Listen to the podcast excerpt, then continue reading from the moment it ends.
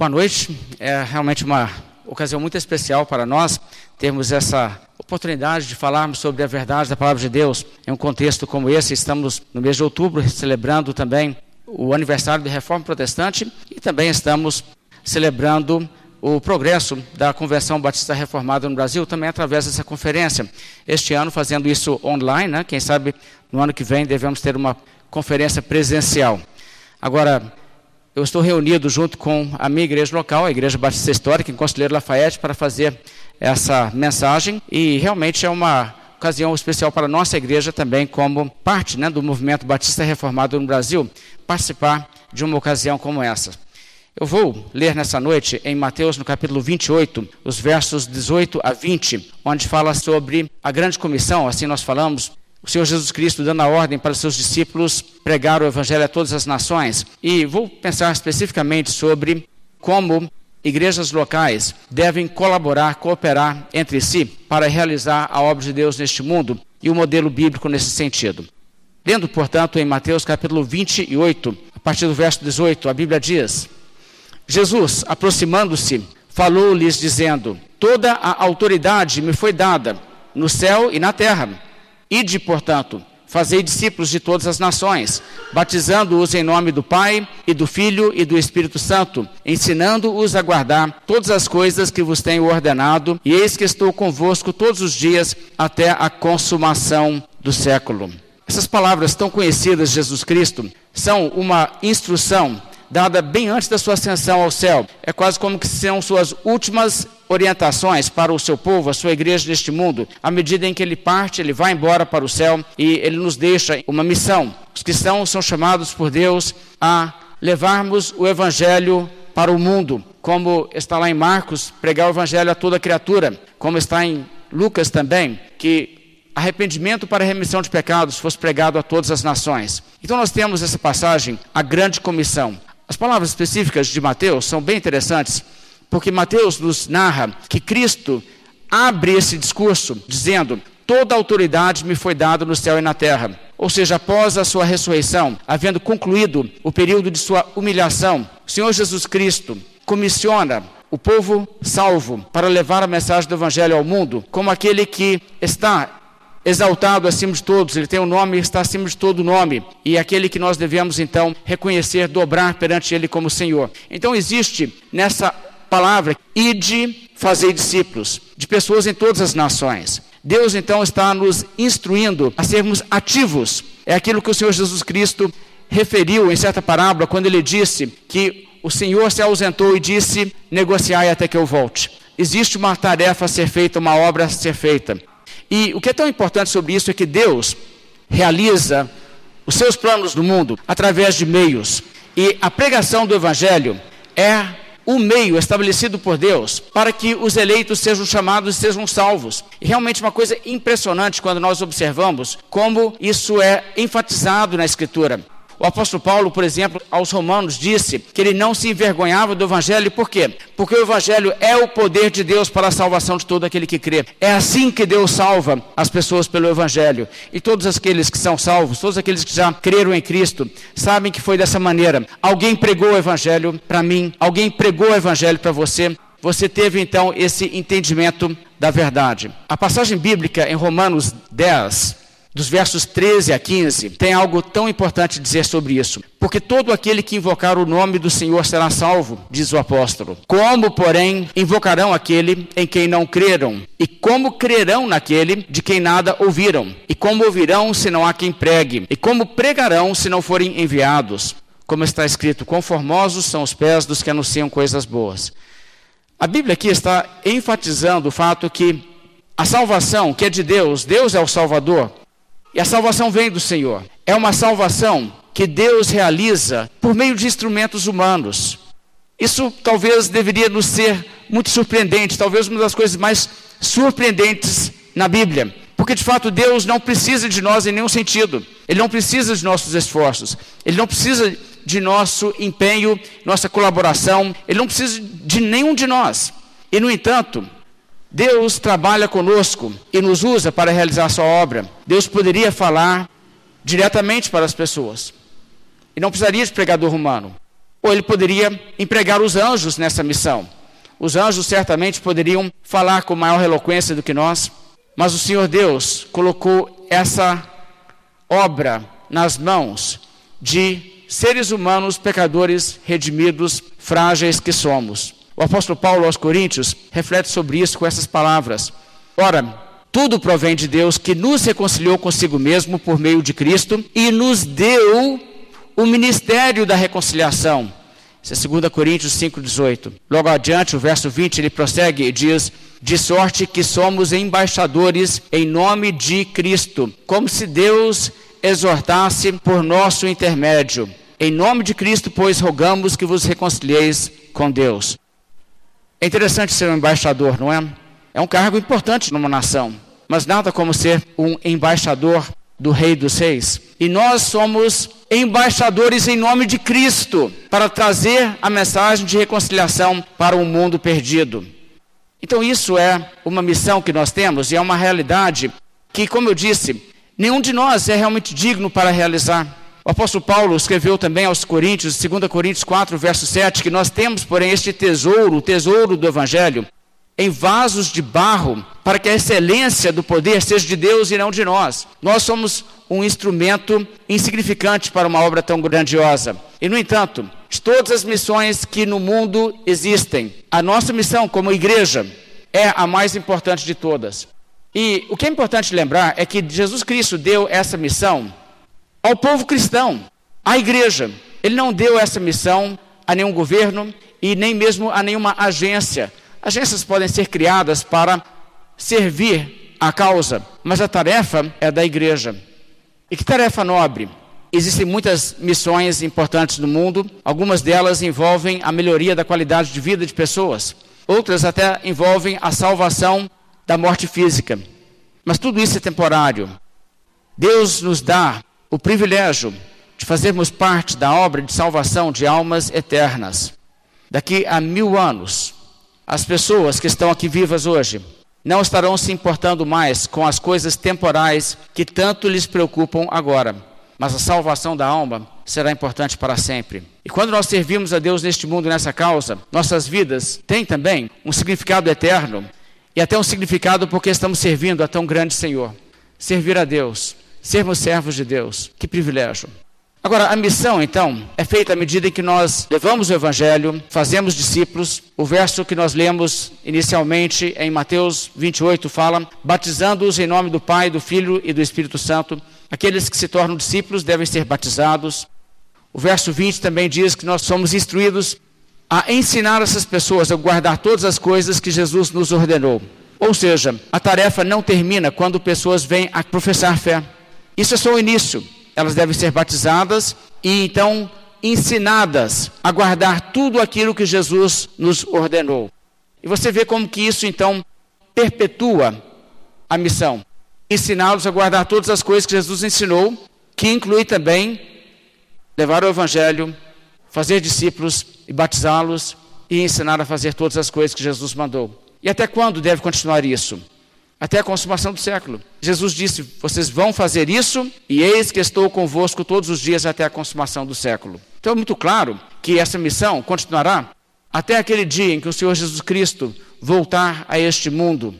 Mas o que é também muito especial é que quando fazemos parte dessa obra, estamos fazendo parte de uma causa que triunfará. Não é uma causa que pode falhar, porque muitas coisas que pessoas empreendem fracassam. Mas os projetos de Deus não fracassam. De um modo ou de outro, tudo aquilo que Deus intenta que seja feito pela pregação do Evangelho será feito. E então nós sabemos que nós não seremos também frustrados ou desperdiçaremos nossas vidas, mesmo que aquilo que nós gostaríamos de ver em termos de resultado não seja alcançado. Se estamos realmente nos empenhando na causa de Cristo, conforme Cristo nos instruiu a fazer, nós estamos colaborando com uma coisa que há de triunfar propósito de Deus se realizará. E ninguém poderá frustrar isso. Nem mesmo os opositores sejam indivíduos que não creem e que detestam a mensagem cristã, sejam espíritos, as forças espirituais do mal. Não existe aquilo que pode realmente impedir o avanço devido da causa de Cristo no mundo. Então isso nos mostra que nós temos grande incentivo. Quando Jesus nos manda pregar, o que, que ele diz? Toda a autoridade me foi dada no céu e da terra. Ide, portanto. Cristo vai prevalecer. A causa de Cristo vai triunfar. Todos os reinos sucumbirão, mas o reino de Cristo durará para sempre. Gente, isso é emocionante. Participar de uma coisa tão gloriosa e tão importante.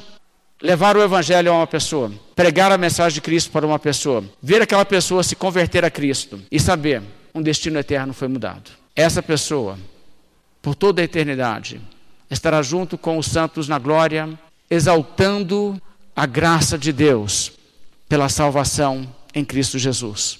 Que coisa maravilhosa! Como então podemos colaborar de forma mais eficaz e até de forma mais plena com esta causa? Quando falamos sobre essa comissão que Cristo dá ao seu povo, imediatamente pensamos em evangelizar, enviar missionários. É claro que isso é uma parte essencial, mas toda pessoa que se converte a Cristo, assim que ela vem a crer e assim que ela se une a uma igreja local, ela se torna, em alguma medida, colaboradora desse projeto, que é um projeto global. Isso é uma coisa muito interessante de se observar na Bíblia. Veja, por exemplo, como Paulo fala aos Filipenses.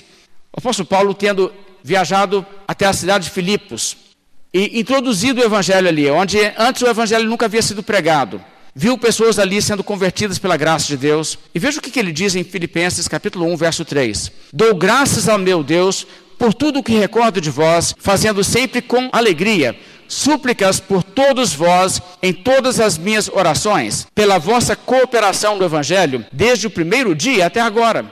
Agora veja só, desde o primeiro dia, o que, que essas pessoas fizeram? Cooperaram no Evangelho. Não é interessante isso?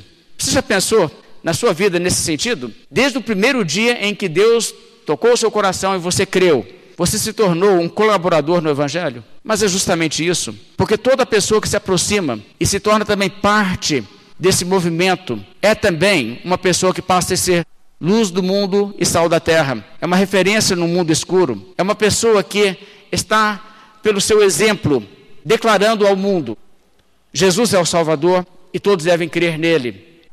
Desde o primeiro dia em que você publicamente professa a sua fé, Diante de todas as pessoas, você se tornou uma luz neste mundo de trevas. Agora, cada coisa que você faz para colaborar com a sua igreja local, cada vez que você ora pelo trabalho de Deus, ora pela conversão de pessoas, ora pela edificação da igreja, pela união da igreja, pelo sucesso de projetos que são feitos para levar o evangelho a outros povos e a outras localidades. Você também está colaborando nesse sentido? E quem colabora e coopera em uma igreja local e fortalece aquele trabalho, está fortalecendo uma agência do reino de Deus. Cada igreja local é parte de uma coisa maior. Veja também como Paulo fala aos Filipenses, um pouco mais adiante, no capítulo 1 ainda, só que agora no verso 27. Ele diz: Vivei acima de tudo por modo digno do Evangelho de Cristo, para que, ou indo ver-vos, ou estando ausente, ouça no tocante a vós outros, que estáis firmes em um só espírito, com uma só alma, lutando juntos pela fé evangélica. Você pensa assim na sua vida? Eu estou lutando juntamente com outros irmãos pela fé evangélica. É isso que devemos fazer, é isso que Paulo queria ouvir que era verdade entre essas pessoas. Lutar pela fé evangélica e não é um lutar isolado, é um lutar junto, junto com os outros irmãos.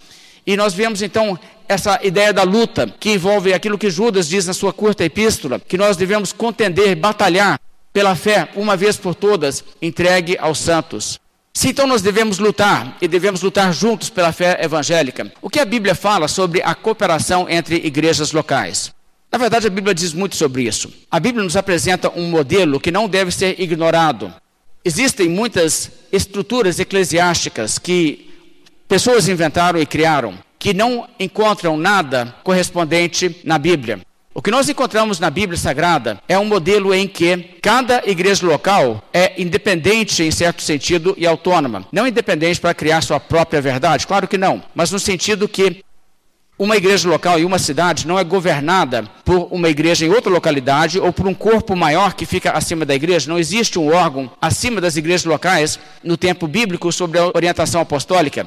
Todas as igrejas recebem o Evangelho e são obrigadas a serem fiéis às doutrinas de Cristo conforme transmitidas pelos apóstolos, mas cada igreja local é responsável pela sua própria doutrina, no sentido de que a cobrança cai sobre essas pessoas. Você quer ver isso? Leia as cartas que Jesus Cristo manda para as igrejas em Apocalipse capítulos 2 e 3. Em nenhum momento Jesus diz: tem um problema aí que vocês precisam consultar o sínodo, a arquidiocese, o bispo que está acima da região de vocês para corrigir. Em cada lugar onde existe um problema, Jesus cobra o bom andamento da igreja dos membros daquela igreja local ele coloca a responsabilidade sobre eles e mostra que são eles, os indivíduos que compõem aquela igreja local, que terão que dar contas pelo que acontece ali. Aliás, você vê no livro de Atos o modelo instituído pelos apóstolos. Em cada igreja local, os oficiais daquela igreja são eleitos pela própria congregação.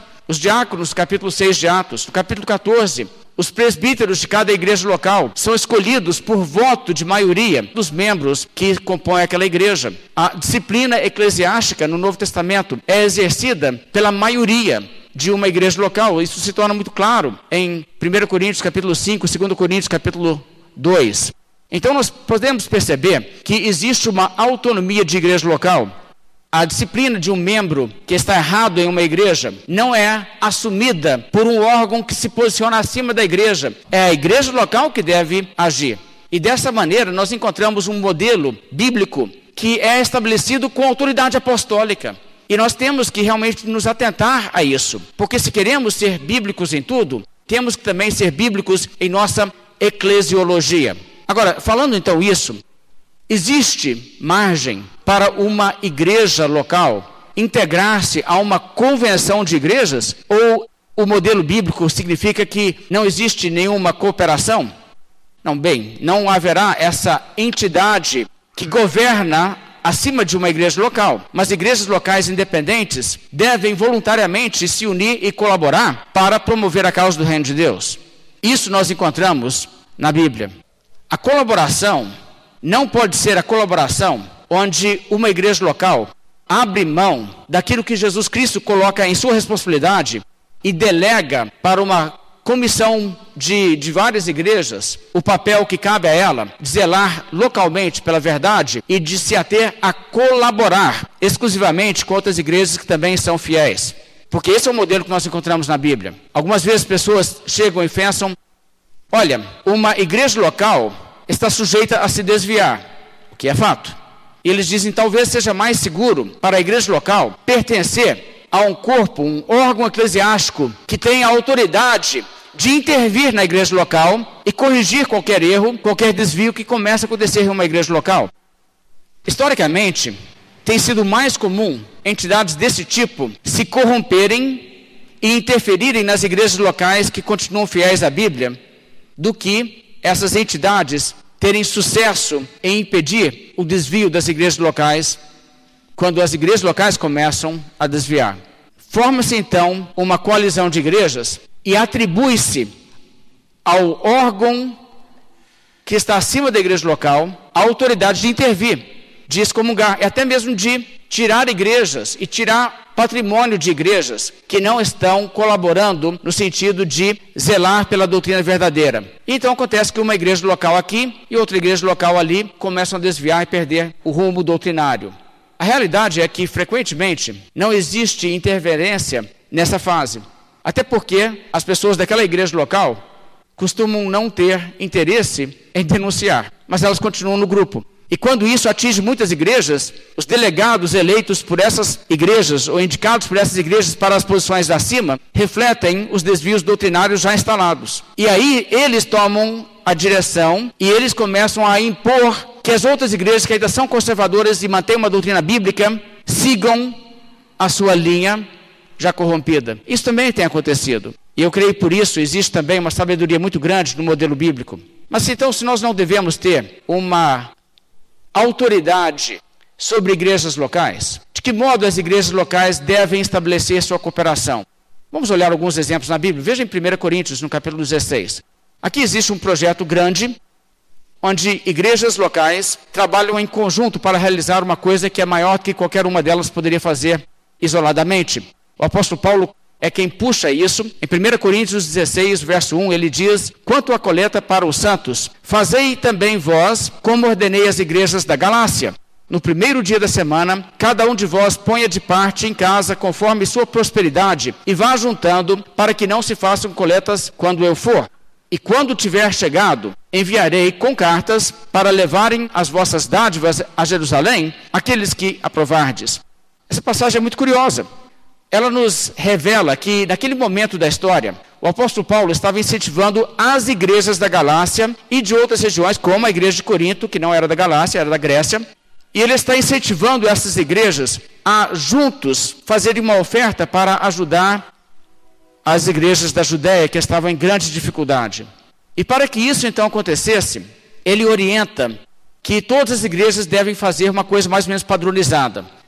No dia em que as igrejas se reúnem, no dia do Senhor, o primeiro dia da semana, eles deveriam, já de casa, separar uma oferta para levar à igreja, levarem então e juntar na igreja, com o povo da igreja, quem administrasse isso, para que quando o apóstolo Paulo passasse pela cidade, essa oferta já estivesse pronta, não precisasse fazer nenhum levantamento de oferta naquele momento. E então, cartas seriam escritas pelas igrejas locais e cada igreja local elegeria um delegado representante, veja, aqueles que aprovardes levariam então essa oferta para a região necessitada. Esse projeto exigia cooperação de mais do que uma igreja local. E igrejas locais estavam colaborando dessa maneira, nenhuma perdendo sua autonomia, mas todas elas juntando recursos e fazendo uma coisa que era importante para a causa de Cristo e para a glória de Deus. A obra missionária também cai nessa categoria. Você vai se lembrar que no livro de Atos, o apóstolo Paulo e Barnabé, quando saem inicialmente como missionários, eles saem da igreja de Antioquia, na Síria. Mas, até por questões de logística, a igreja de Antioquia, que envia esses missionários, não tinham condições de manter essas pessoas. O apóstolo Paulo trabalhava, ele fazia tendas, fazia coisas dessa natureza, mas ele também recebeu ofertas de igrejas em determinadas localidades, até igrejas que ele mesmo fundou, como os filipenses. Filipenses 4, verso 15, nos mostra algo disso. Filipenses 4,15 diz: E sabeis, também vós, ó Filipenses, que no início do Evangelho, quando parti da Macedônia, nenhuma igreja se associou comigo no tocante a dar e receber, senão unicamente vós outros. Porque até para Tessalônica mandastes não somente uma vez, mas duas o bastante para as minhas necessidades. E é interessante quando você associa essa passagem com os relatos do livro de Atos. Existem momentos onde a Bíblia diz que o apóstolo Paulo deixava de trabalhar com fazer tendas, porque chegava alguém e trazia oferta, então ele se entregava integralmente à obra missionária. Então, nesse momento, o que estava acontecendo nessas igrejas é que o trabalho missionário de Paulo, Barnabé, Silas também, outros que se tornam seus companheiros eventualmente, eles recebem sustento para que essa obra seja realizada. Mas não é um trabalho de uma igreja só. Igrejas diversas cooperam para que essa obra tão importante seja feita, para que novas pessoas sejam alcançadas com o Evangelho. Agora, essa prática de auxiliar pregadores que levariam a mensagem ainda para outras localidades, já estava bem estabelecida no período em que João, no final do primeiro século, escreve a sua terceira epístola. Em terceira João, João dá a seguinte palavra de instrução, verso 5. Amado, você tem sido fiel no que faz pelos irmãos, mesmo quando são estrangeiros. Estes deram testemunho diante da igreja do amor que você tem. Você fará bem encaminhando-os em sua jornada de modo que agrada a Deus. Pois foi por causa do nome que eles saíram, sem receber nada dos gentios. Portanto, devemos acolher esses irmãos para que nos tornemos cooperadores com eles na proclamação da verdade. Agora, continue lendo esse texto brevemente, preste atenção em algumas coisas. Aqui, esse indivíduo recebe essa carta, é parabenizado, podemos assim dizer, pelo apóstolo João, porque ele já vinha recebendo pessoas na sua residência, os acolhendo, lhes dando abrigo, alimento, sustento, para que eles realizassem a obra naquela cidade. E João diz que quando eles partem para ir para outros lugares para pregar, ele diz: Você fará bem encaminhando-os em sua jornada de um modo que agrada a Deus. Ou seja, dê recursos para que, ao saírem daí, eles possam continuar fazendo essa obra. Ou seja, esses pregadores que estavam indo, levando a mensagem ainda para outros lugares, deveriam ser auxiliados assim pelos que já eram cristãos em alguma localidade. E ele diz: fazendo isso, nós nos tornamos o quê?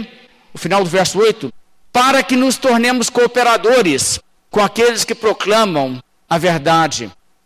Cooperadores na proclamação da verdade. Olha só, você quer ser um cooperador da proclamação da verdade? Igrejas no Novo Testamento faziam isso. E você percebe que essas pessoas eram até mesmo pessoas estrangeiras, não pessoas ali daquela igreja local, mas estavam fazendo isso como um esforço unido. Cada igreja contribuindo de alguma maneira para que isso se realizasse. O apóstolo Paulo, que orientava ali aquelas igrejas que ele fundava, exigia deles esse tipo de conduta. Veja em 1 Coríntios, capítulo 16, o verso 10. E se Timóteo for, vede que esteja sem receio entre vós, porque trabalha na obra do Senhor, como também eu. Ninguém, pois, o despreze, mas encaminhai-o em paz. Ou seja, de novo, a ideia de contribuir financeiramente para que ele possa seguir, para que venha ter comigo, visto que o espero com os irmãos. E pulando até o verso 15, e agora, irmãos, eu vos peço o seguinte: Sabeis que a casa de Estéfanas, que são as primícias da Acaia, e que se consagraram ao serviço dos santos, que também vos sujeiteis a esses tais, como também a todo aquele que é cooperador e obreiro. Está vendo então pessoas de outras igrejas deveriam receber a colaboração dessas pessoas. Então Jesus nos dá uma ordem de evangelizar o mundo. Na sua providência, Deus nos coloca a cada um em um lugar específico para atuar.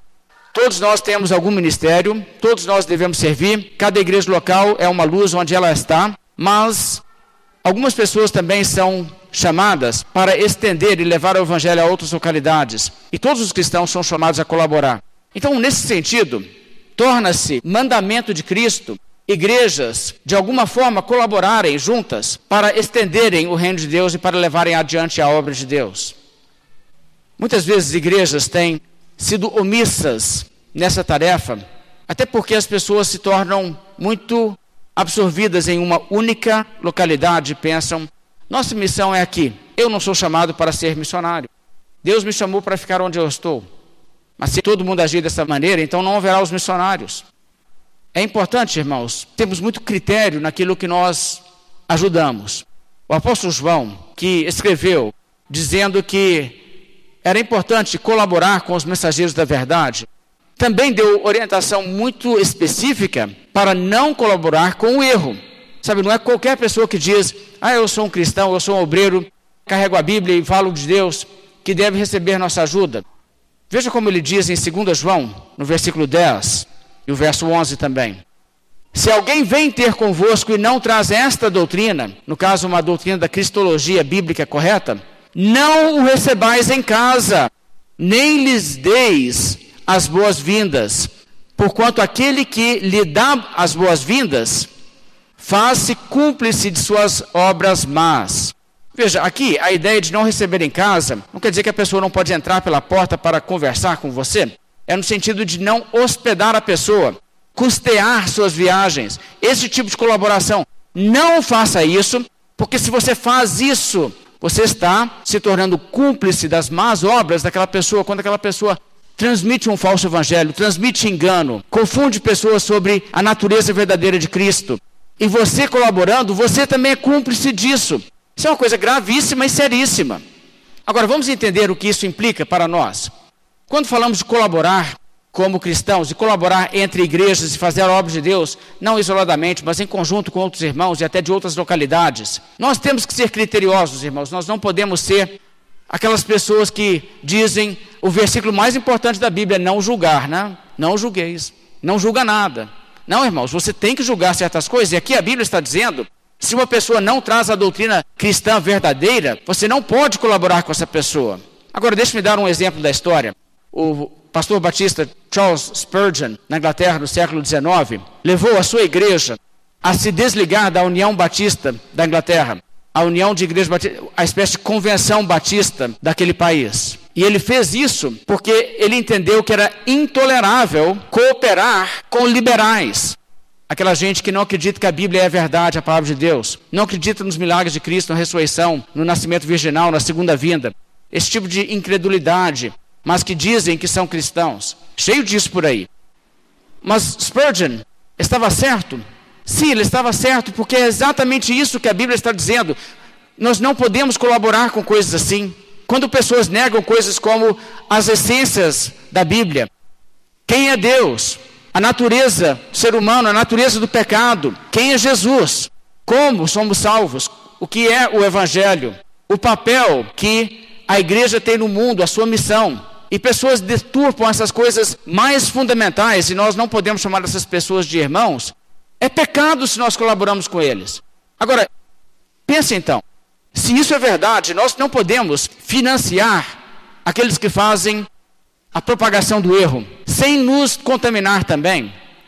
Como nós podemos, como uma igreja local, colaborar conscientemente com uma espécie de plano cooperativo com um grupo maior que usa dos recursos que nós contribuímos para pagar os salários de professores e seminários que são incrédulos e que dizem que a Bíblia não é a palavra infalível de Deus. Como fazer isso?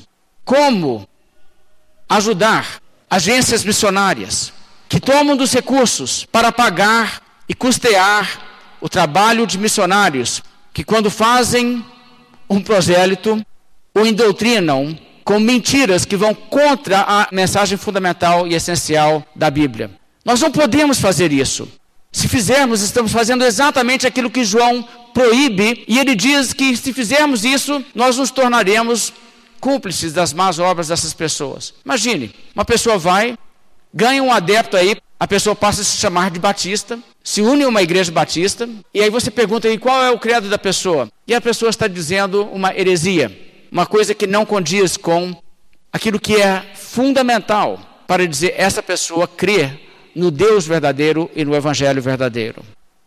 Nós temos que ter muito cuidado e temos que ter critério nesse sentido. E por isso, a colaboração de igrejas não pode ser feita de uma forma inconsequente, do tipo, ah, tudo é para Deus, então beleza, e aquela desculpa irresponsável que muitas pessoas têm, né? Ah, eu não sei se essa pessoa está pregando a verdade ou não, mas eu vou ajudar, e se ele estiver fazendo errado, é entre ele e Deus. Vocês acabaram de ver que não é assim pela Bíblia. Você colabora, você é cúmplice. É bom você ter certeza que você está ajudando uma coisa que é realmente de Deus. Agora, nós, como batistas, e especialmente os batistas particulares, os batistas de tradição reformada, nós tendemos a ser muito zelosos pela precisão doutrinária e temos muito cuidado, nós não queremos realmente colaborar com aquilo que é falso. Nós nos preocupamos com o legado que deixaremos para o futuro. Mas também é possível que nós nos preocupemos tanto com o legado, no sentido de não ajudar ninguém que talvez tenha um desvio em algum ponto, qualquer que seja, que nós acabamos não deixando legado nenhum. Isso também pode acontecer, isso também seria trágico. Às vezes, nós queremos que as pessoas concordem sobre tudo, não as coisas fundamentais apenas, mas tudo, tudo, tudo. E nós não estamos dispostos a colaborar com ninguém, a menos que pense de uma forma idêntica à nossa forma de pensar em todas as coisas. Quando fazemos isso, nós podemos realmente cooperar com tão poucas pessoas que nós não conseguimos influenciar para o futuro a direção em que a igreja está. Eu quero tomar um exemplo do que está acontecendo mesmo em nossos dias. Nos Estados Unidos da América, um país que tem milhões de batistas, milhões. Os batistas reformados estão subdivididos numa porção de grupos pequenos.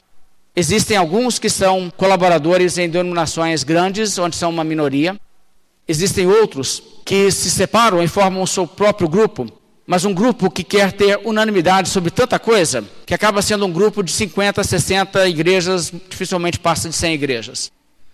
Eles dizem: Nós não podemos cooperar com aqueles outros ali, porque eles não seguem à risca todo esse documento aqui que tem uma série de pontos em natureza secundária.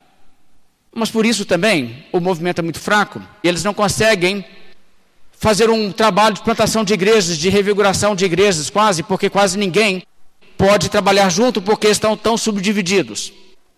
Então, quando uma pessoa se muda da sua cidade para uma outra cidade e lá não tem uma igreja da sua linha, da sua associação de igrejas, que eles dizem, com esses nós podemos cooperar, porque esses são idênticos a nós. e lá não existe essa outra igreja, o que, que eles fazem?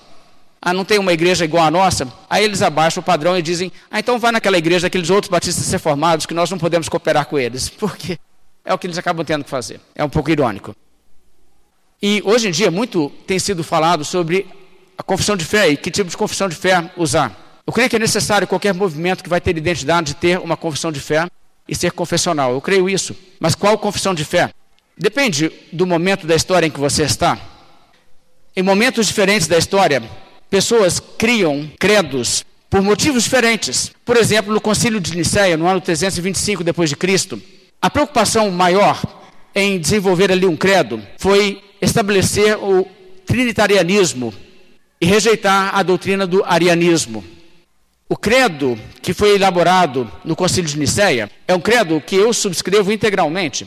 E, na verdade, se você não concorda com aquele trinitarianismo, você não é cristão. É um ponto essencial da fé. Outras decisões, não do credo, mas decisões administrativas daquele concílio, entram em áreas e refletem pontos de vista que eu não concordo. Eu acho que eles já não estavam seguindo mais o modelo do Novo Testamento já havia uma certa interferência política, eles criaram estruturas que você não encontra no Novo Testamento. Mas o credo, não, o credo, todos nós concordamos com ele. No entanto, eles não falam sobre uma série de coisas que são importantes e necessárias da fé, porque aquele credo é focado, ele se volta a um interesse particular. Dando um salto na frente na história, quando foi publicada a segunda confissão londrina dos batistas, a sua elaboração tendo sido feita um tempo antes, mas publicação 1689. A Confissão de Fé Batista de 1689, que você sabe é a confissão que nós adotamos aqui nesta igreja local. Nós temos esse documento como credo. Mas ela não propunha ser um teste de ortodoxia, no sentido em que o credo niceno do tipo que, se você não concorda com tudo que está aqui, então você não é um cristão? Não, não, muito pelo contrário, até parte do objetivo dos batistas naquele momento era demonstrar o fato que eles estavam em amplo acordo com outros cristãos reformados, como os presbiterianos e os congregacionais, que estavam juntamente com eles sendo perseguidos pela igreja anglicana naquele contexto. Então, o objetivo ali não era pontuar, ou você crê dessa maneira, ou você não é irmão. Não era isso o objetivo. Mas ao mesmo tempo havia sim o objetivo de destacar o que é ser um batista, no seu entendimento. Então eles colocaram ali muitas coisas que são de ordem secundária realmente. Agora, eu diria o seguinte: provavelmente, eu não tenho como provar isso, mas eu estou quase certo de que é verdade que eu vou dizer. Provavelmente, nenhum dos signatários do Credo de Nicéia, no ano de 325, tinham suas convicções perfeitamente alinhadas com tudo o que está na Confissão de Fé Batista de 1689. Eu acredito que naquele momento da história não havia representação ali entre eles de uma fé exatamente como aquilo que os batistas colocaram no papel. E isso em nada quer dizer se aquilo ali é bíblico ou não. Pessoas são sujeitas a errar e refletir o contexto em que eles vivem. Nós também, os batistas do século XVII também. Por isso, tudo tem que ser sempre avaliado pela Bíblia. Mas, por outro lado, se lá em Nicéia eles tivessem elaborado um credo tão detalhado e tão abrangente quanto a confissão de fé batista ao que eu estou me referindo, bem, então eu acredito que nenhum de nós seríamos capazes de subscrever plenamente aquele documento, porque ele entraria em muitas questões, especialmente eclesiológicas, onde nós temos diferenças do que o modo em que eles pensavam. Eles tinham já, naquela ideia, um bispo por cidade, acima dos presbíteros e aquela coisa toda. E nós podemos demonstrar que isso não é um pensamento bíblico. Mas nós podemos nos alinhar bem com o credo de Nicéia, porque ele é limitado em seu escopo e ele lida com questões que são essenciais à fé. E nesse sentido, nós podemos dizer: aqueles que escreveram aquele documento eram nossos irmãos e estamos juntos com eles nesses pontos. Agora, numa confissão de fé maior, como a confissão de fé de 1689, será que nós precisamos de ter unanimidade em tudo? Talvez isso seja até prejudicial se isso se tornar uma meta e um objetivo. Pessoas diferentes estão em pontos diferentes no seu desenvolvimento teológico, no seu crescimento bíblico. Será que é necessário realmente uma associação de igrejas definir detalhadamente os pontos sobre escatologia e dizer você tem que crer isso e isso e isso sobre escatologia? Eu acredito que, na verdade, isso não é necessário. Esse é um dos pontos mais difíceis da Bíblia. E quando eu leio o Novo Testamento, eu te falo uma coisa: a escatologia de João, Pedro Tiago, aquela turma toda ali de, de, apóstolos de Cristo, ela era bem ruinzinha, viu? Eles estão toda hora. Pedro chega a começar a discutir com Jesus sobre escatologia. Vocês já viram isso na Bíblia? Ainda bem que Jesus não expulsa ele e fala assim: não, aqui você tem que subscrever totalmente ao credo. não faz sentido. Depois Pedro aprendeu mais. Mas eu quero dizer uma coisa aqui, com bastante franqueza. Quando você tem um credo muito detalhado, como a Confissão de Fé Batista 1689, existem algumas pessoas que concordam com tudo que está ali. Mas muitas vezes elas concordam com aquelas coisas porque são influenciadas pelo fato de que são aquelas as coisas que estão no credo. Então elas dizem: não, mas eu concordo com isso porque eu li a Bíblia e encontrei essas coisas na Bíblia. Mas vamos lá, a bem da verdade, ela encontrou essas coisas na Bíblia porque ela procurou essas coisas na Bíblia porque essas coisas estavam no credo. Se o credo falasse uma coisa diferente e ela fosse de uma igreja que adotasse um credo um pouco diferente, ela tinha lido a mesma Bíblia e encontrado essas outras coisas. Porque isso acontece direto, a gente vê isso acontecendo. Pessoas entram para uma igreja e dizem tudo que é ensinado nessa igreja e o documento dessa igreja é a mais perfeita explicação de doutrina que existe no mundo. A minha igreja acima de todas. E eu acho que acontece em igreja evangélica uma coisa assim, que é um pouco bizarra às vezes. Vou te dar um exemplo do que acontece aí nas seitas. Uma pessoa vira testemunho de Jeová, começa a ler a Bíblia. Em pouco tempo ele está te falando que transfusão de sangue é pecado. E ele diz que ele achou isso na Bíblia. Agora, você sabe que todo mundo de outro grupo, mas todo mundo de todo outro grupo no mundo lê a Bíblia. E lê a Bíblia e lê a Bíblia e nunca acha motivo de acreditar isso. Mas se a pessoa vira testemunho de Jeová, ele encontra isso na Bíblia. Como que ele acha isso na Bíblia, mas ninguém acha? É de se estranhar. Mas as pessoas entram com essa predisposição, tipo assim: agora eu sou desse grupo, eu vou vestir a camisa da seleção. Okay? A minha denominação é a seleção. Os outros são os timinhos. Então as pessoas entram com essa atitude. Agora, eu acho também que existem doutrinas que algumas pessoas sentem. Isso está na confissão, eu acho isso também, eu quero que seja assim, e talvez até induzidas pela maneira em que elas foram levadas a abraçar essas doutrinas. Elas querem que mantenha-se isso como um critério de aceitação, porque eles sabem, se a gente mantiver assim, as pessoas que entram vão entender. Quer dizer que para ser parte desse grupo eu tenho que pensar assim? Beleza, deixa eu ler a Bíblia e ver se eu não encontro. Aí eles dizem, é isso que eu quero que as pessoas façam. Eu não quero, você abra o jogo e diga, faz o seguinte, sobre isso nós não temos uma definição. Leia a Bíblia, chegue na sua conclusão, porque eles dizem, as pessoas não vão concluir como eu penso se elas lerem a Bíblia com a mente aberta. É, eu preciso que a confissão crie uma cerca para que eu só tenha que conviver com pessoas que concordam comigo. E eu diria que esse é um sentimento um pouco carnal. Mas eu acredito que isso acontece e acontece muito. E às vezes pessoas querem usar confissões de fé só para isso. Existem algumas doutrinas, irmãos, que eu concordo com elas, que estão na confissão de fé. Mas não é porque estão na confissão de fé que eu creio nelas. E eu não quero que ninguém dessa igreja creia porque encontrou isso na confissão de fé. Se você não viu isso na Bíblia, você não precisa concordar porque está na confissão de fé. E existem, irmãos, verdades na Bíblia que são mais importantes que outras.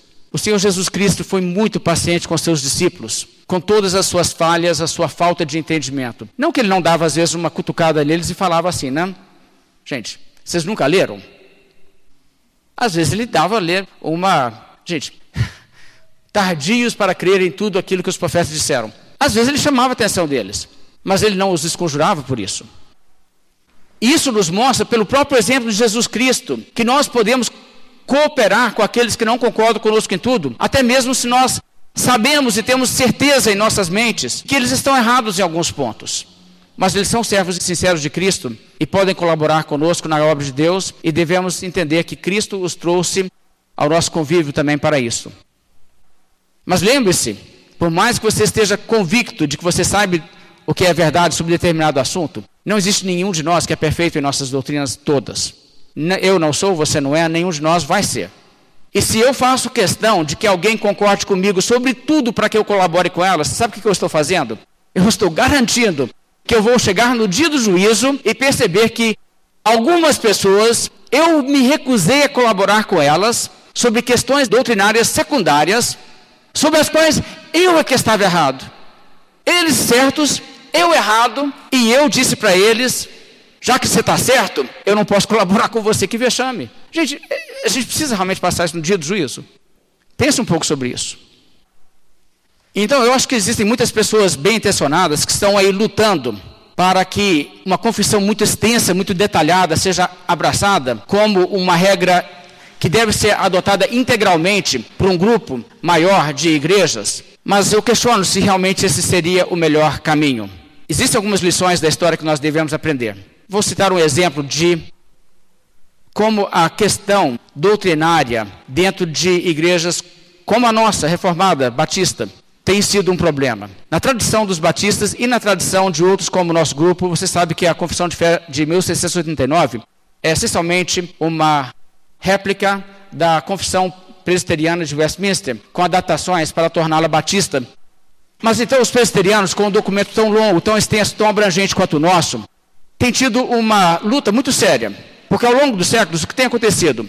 Um presbiteriano que é uma pessoa sincera e boa, ele lê a Bíblia, ele conclui um ponto diferente sobre uma questão secundária, que não é tão fundamental ali, mas que está na confissão de fé. O que, que você faz com essa pessoa? Você muda a confissão de fé e tira?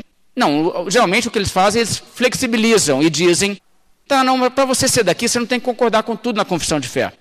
Deixa-me ler, por exemplo, palavras do historiador George Marsden. Ele diz: os presbiterianos da Nova Inglaterra, isso é Estados Unidos, quando começou as colônias lá, né? ainda não era Estados Unidos, chamavam a terra de Nova Inglaterra.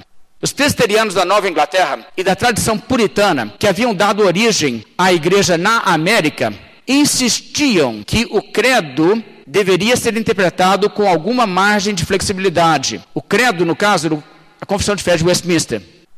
Eles adotaram o mesmo credo, mas como ele é tão abrangente, entra em tantas coisas, eles começaram a perceber: gente, nós temos bons membros de igreja, nós temos bons pastores que não conseguem dizer eu concordo exatamente com tudo que está nessa confissão de fé porque ela é tão abrangente. Então o que, que eles fizeram? Adotaram a postura de dar uma margem de flexibilidade. Mas uma vez que você faz isso, e existe um ponto onde você dá flexibilidade a alguém, pode ser que aquele ponto seja secundário e seja até sensato não excluir a pessoa da igreja porque ele discorda naquele ponto. Mas aí chega uma outra pessoa que diz: e eu já discordo de um outro ponto, mas pode ser um ponto fundamental, tipo a escritura é inspirada e inerrante. E aí o que, que você faz? Você diz, nós temos que tirar essa pessoa porque ele não concorda com tudo na confissão de fé? Mas e o outro que também não concorda, mas é um crente de verdade? Que você colabora com ele. Está vendo o problema? Isso tem sido um problema histórico muito real. Isso tem sido um problema entre os batistas também. No início do século XX, quando o premilenismo se tornou muito popular nos países de língua inglesa, principalmente, muitos presbiterianos nos Estados Unidos começaram a se tornar premilenistas.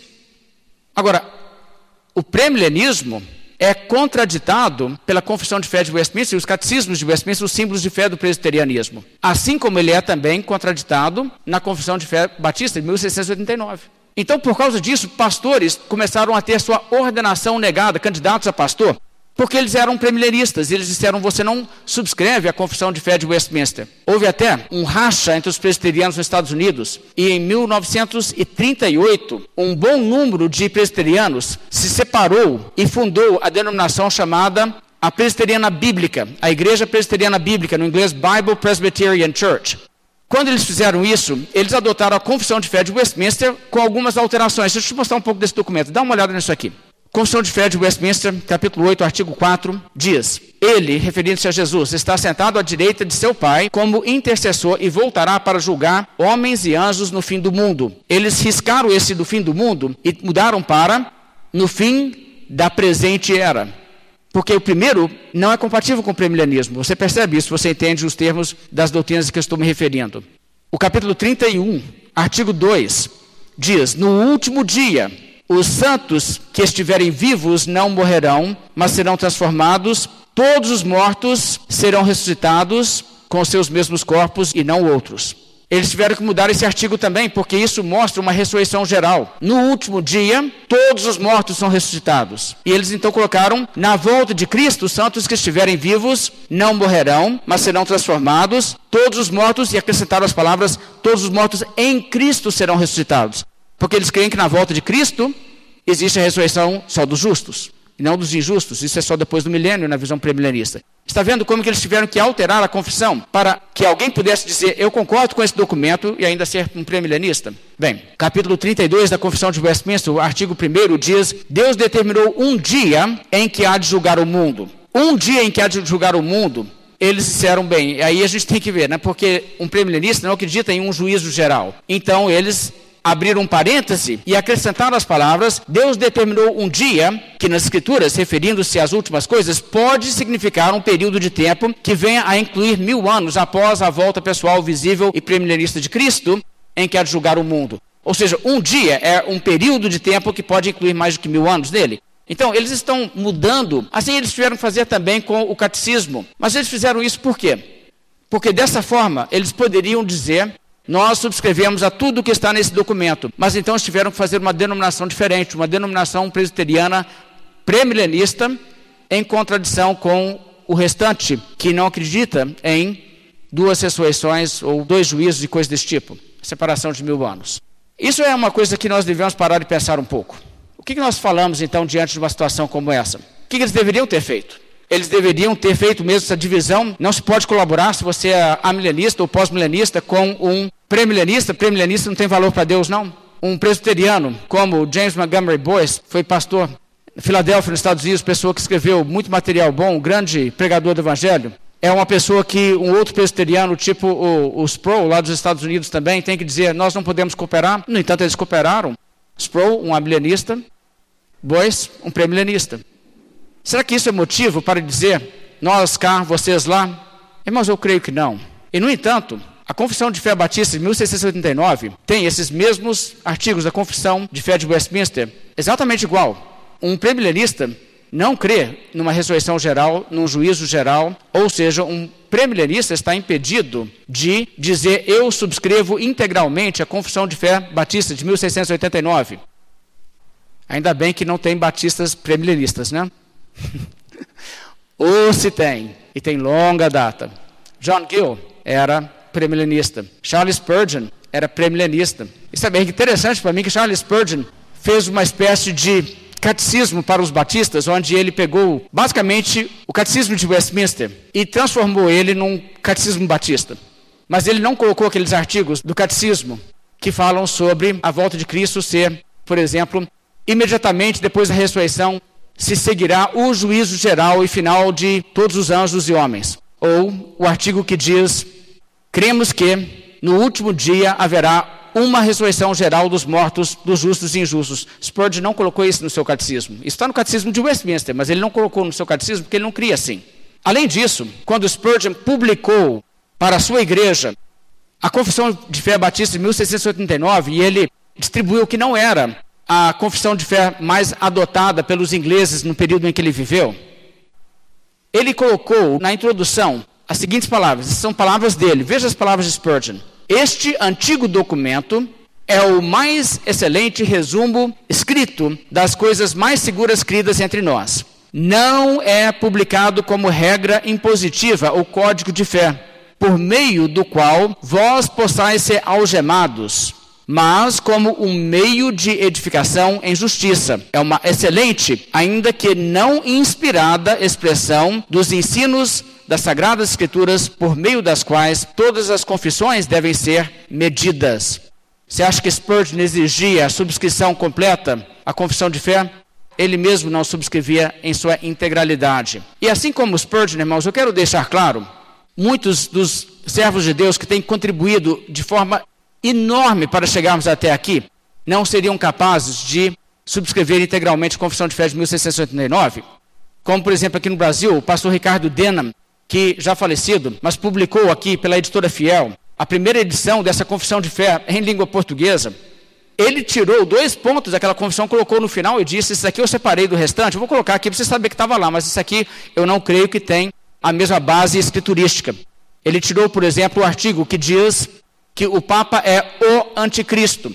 É interessante que isso está na Confissão de Westminster, está também na Confissão dos Batistas de 1689. Não existem muitos batistas que creem nisso hoje. Nada contra quem crê. Agora, o texto da confissão diz que o Papa da Igreja Católica é o anticristo da referência de João em 1 João. Existem algumas pessoas que falam, eu subscrevo integralmente a confissão de fé. E aí você diz, e esse ponto? Não, eu creio que o Papa é um anticristo. Mas o texto não diz que o Papa é um anticristo. Diz que o Papa é o anticristo. Artigo definido, é totalmente claro o sentido. De modo que essa pessoa está realmente falando subscrição plena nos pontos onde eu concordo. Onde eu não concordo, não exijo que os outros subscrevam integralmente. E é exatamente o tipo de precedente você usar um documento tão extenso para dizer: agora nós temos aqui um documento que, quando nós não concordamos com ele, nós deixamos ele de lado. Isso é complicado. A Confissão de Fé Batista tem uma doutrina muito específica sobre o dia de domingo, dia do Senhor, ser o sábado cristão, como isso tendo sido uma parte da lei moral de Deus desde a criação. Existem muitos batistas reformados que não vão concordar com isso. Inclusive, você pode voltar até naquele período dos puritanos. John Bunyan não concordava com a forma em que aquilo está expresso na Confissão de Fé Batista, 1689. Então, o que nós vamos dizer? Ah, um cara igual John Bunyan não serve para ficar conosco? A Confissão de Fé é inteiramente sensacionista. Uma posição que alguns dos batistas que mais contribuem hoje para a causa reformada também não concordariam totalmente. Então, eu diria, irmãos, que adotar uma confissão tão extensa como aquela e exigir subscrição plena pode inviabilizar a cooperação de muitas pessoas com quem Deus exigiria de nós que nós cooperássemos. Eu acho que nós corremos um risco muito grande se nós tomamos essa direção. E mesmo que você atinja a unanimidade hoje, é só uma questão de tempo de pessoas dentro dessas igrejas se levantarem, lerem a Bíblia com novos olhos e dizer: tem coisa aqui que eu não consigo concordar. E quando isso acontece, o que, que você vai fazer? Isso vai fazer com que a confissão perca seu papel devido de proteger a igreja contra desvio nos pontos importantes, porque uma vez que uma parte é relevada, a outra parte também pode ser. Por isso é importante que nós tenhamos uma confissão de fé naquilo que é essencial, aquilo que é não negociável, mas sejamos dispostos a colaborar com pessoas que têm diferenças. E algumas pessoas dizem: ah, mas nós não devemos sair criando nossas próprias confissões de fé. Bem, eu não sei se isso é um pensamento histórico, eu não sei nem se isso faz sentido, porque a Confissão de 1689 foi uma nova adaptação, sendo que antes eles tinham a Confissão de Fé de 1644, e eles pensaram, nós podemos melhorar isso aqui e fazer uma coisa um pouco melhor. William Carey, quando foi para a Índia e fundou igrejas batistas na Índia, não usou a confissão de fé da sua igreja mãe, a Confissão de 1689, ele elaborou com os indianos uma confissão de fé própria, uma confissão de fé calvinista, batista, sim, mas uma confissão de fé nova. Os americanos, quando chegaram a certa quantidade de igrejas, elaboraram sua própria confissão de fé, que foi a Confissão de Fé de New Hampshire. De modo que, precedente histórico para batistas preservarem a essência da fé, a sua identidade batista, mas não necessariamente usarem uma confissão de fé de determinada época e dizer: essa aqui é a sacrossanta confissão de fé abençoada, porque o tempo em que alguém pode fazer uma confissão de fé fechou. Nós nascemos depois da época, então nós temos que pegar uma lá de trás. Não existe isso na história. Isso não faria sentido para aquelas pessoas que elaboraram a própria confissão de fé que algumas pessoas querem tratar assim. Agora, às vezes eu brinco sobre essa questão da mudança da confissão de fé de 1644 para 1689, porque existem algumas diferenças muito interessantes. Como, por exemplo, quem deve realizar o batismo? Você pode depois pesquisar qual é a diferença. Existe uma diferença entre uma confissão e outra. Como foi que isso aconteceu, que eles mudaram? Será que eles tinham subscrição plena naquela época? Entre a adoção da Confissão de Fé de 1644 e a Confissão de Fé de 1689, será que existiam exigência que todo mundo concordasse com tudo que estava naquela Confissão de Fé? Bem, pense um pouco comigo, se isso era o caso. Então teríamos que acreditar que, assim que eles adotaram a Confissão de Fé de 1644, Todo mundo acreditava em tudo aquilo e ninguém discordava com nada daquilo. Continuou sendo assim até que, décadas mais tarde, elaboraram outro documento para usar, mas acreditando em tudo o que estava no primeiro documento, elaboraram um documento diferente, do qual eles discordavam. E aí o que eles fizeram? Aí eles adotaram esse documento, votaram, aprovaram ele, e aí todo mundo mudou de canal e imediatamente passou a pensar daquela outra maneira. Você sabe que não foi isso, né? Você sabe que o que aconteceu na realidade é que com o passar dos anos, pessoas que usavam uma confissão de fé começaram a pensar: existem pontos aqui que nós devemos mudar. Essas pessoas não foram caçadas, expulsas da igreja porque eles não concordavam com tudo que estava naquela confissão de fé. Isso é o que acontece necessariamente com uma confissão de fé muito longa. Por isso nós temos que ter a disposição de colaborar, fazer missões juntos, fazer treinamento teológico junto, fazer a obra de Deus juntamente com irmãos que pensam talvez diferente do que nós pensamos em alguma questão, embora não nas questões fundamentais e essenciais da fé. Nós temos que ter bom senso nisso e temos que ter o amor cristão e o Espírito de Deus como guias. Que Deus nos conceda isso e que isso seja para a sua glória e que a igreja possa crescer e ir adiante conforme nós somos instruídos a trabalhar em conjunto. Vamos concluir com uma oração? Convido a congregação presente a se colocar de pé. Senhor Deus, é com gratidão, Deus, que nós reconhecemos que pessoas no passado foram movidas e usadas pelo Senhor para manter a tocha acesa e transmiti-la até que chegasse a nós. Te agradecemos, ó Deus, porque em meio a tudo isso que nós temos tantos motivos para sermos gratos ao Senhor. Sabemos que o Senhor também tem nos envolvido nessa obra e nos tornado participantes dessa causa tão gloriosa, a causa de Cristo, a causa do Evangelho. Nos dê, ó Deus, a alegria de fazer a obra com todo o nosso coração, o fervor, ó Deus, e o zelo pela causa, que uma causa tão grande, tão nobre merece, e que nós sejamos fiéis até a volta do Senhor Jesus Cristo. Senhor Deus, na convenção que estamos iniciando, na verdade, estamos dando nossos primeiros passos. Carecemos, ó Deus, das tuas bênçãos, carecemos da sabedoria que vem do alto. Derrame sobre nós, ó Deus, através do teu Espírito Santo, a unção e a direção, que sejamos fiéis ao Senhor em tudo. Pedimos isso em nome de Senhor Jesus. Amém.